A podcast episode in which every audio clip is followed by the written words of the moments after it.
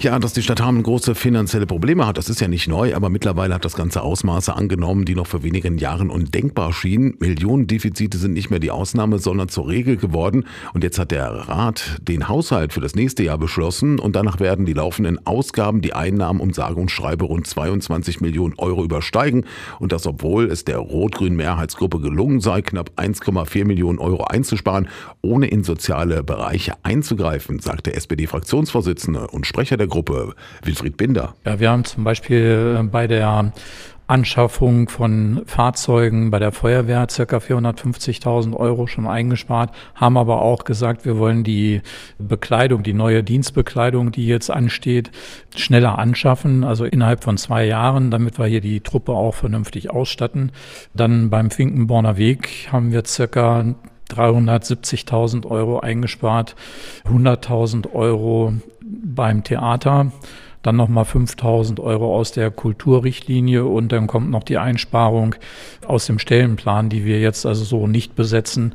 Also es wird über eine Million Einsparungen letztendlich dabei rauskommen also durchaus an einigen Stellen gespart, aber auf signifikante Einnahmeerhöhungen, zum Beispiel durch die Anhebung der Grundsteuer oder der Gewerbesteuer, hat die Mehrheitsgruppe verzichtet, aber das könnte sich noch ändern. Das ist also wirklich ein Thema, was durchaus diskutiert wurde und da muss man jetzt überhaupt mal schauen in der Folgezeit, wie liegt Hameln im Vergleich mit anderen Städten. Wir sind jetzt im oberen Drittel, das ist tatsächlich so, aber alle anderen Kommunen haben auch ihre Haushaltsberatungen und wenn die Kommunalaufsicht der Stadt Hameln ins Buch schreibt, so kann der Haushalt nicht genehmigt werden, dann ist das tatsächlich noch ein Punkt, den wir im Auge haben. Da könnte also noch was passieren, aber erst einmal bleibt es bei einem Defizit von rund 22 Millionen Euro und damit ist natürlich auch die rot-grüne Mehrheitsgruppe nicht zufrieden.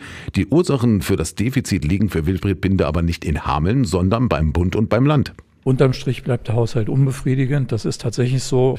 Aber man sieht es ja, das ist also nicht hier durch die Kommune verschuldet. Wir tun das Mögliche dran, das Defizit geringer zu halten. Aber wir werden es nicht wegkriegen sagt der SPD-Fraktionsvorsitzende und Sprecher der rot-grünen Mehrheitsgruppe Wilfried Binder.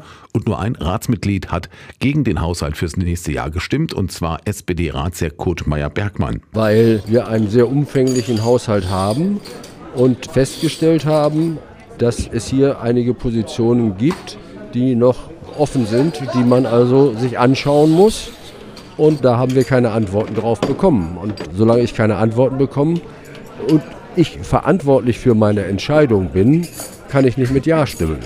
Also Beispiel, wenn ich sehe, dass in einem Bereich dort ein Defizit von 500.000 Euro im Haushalt ausgewiesen ist, und man mir sagt, das müsste so sein, ich aber dort nicht erkennen kann, warum das so sein muss, dann kann ich nicht mit Ja stimmen.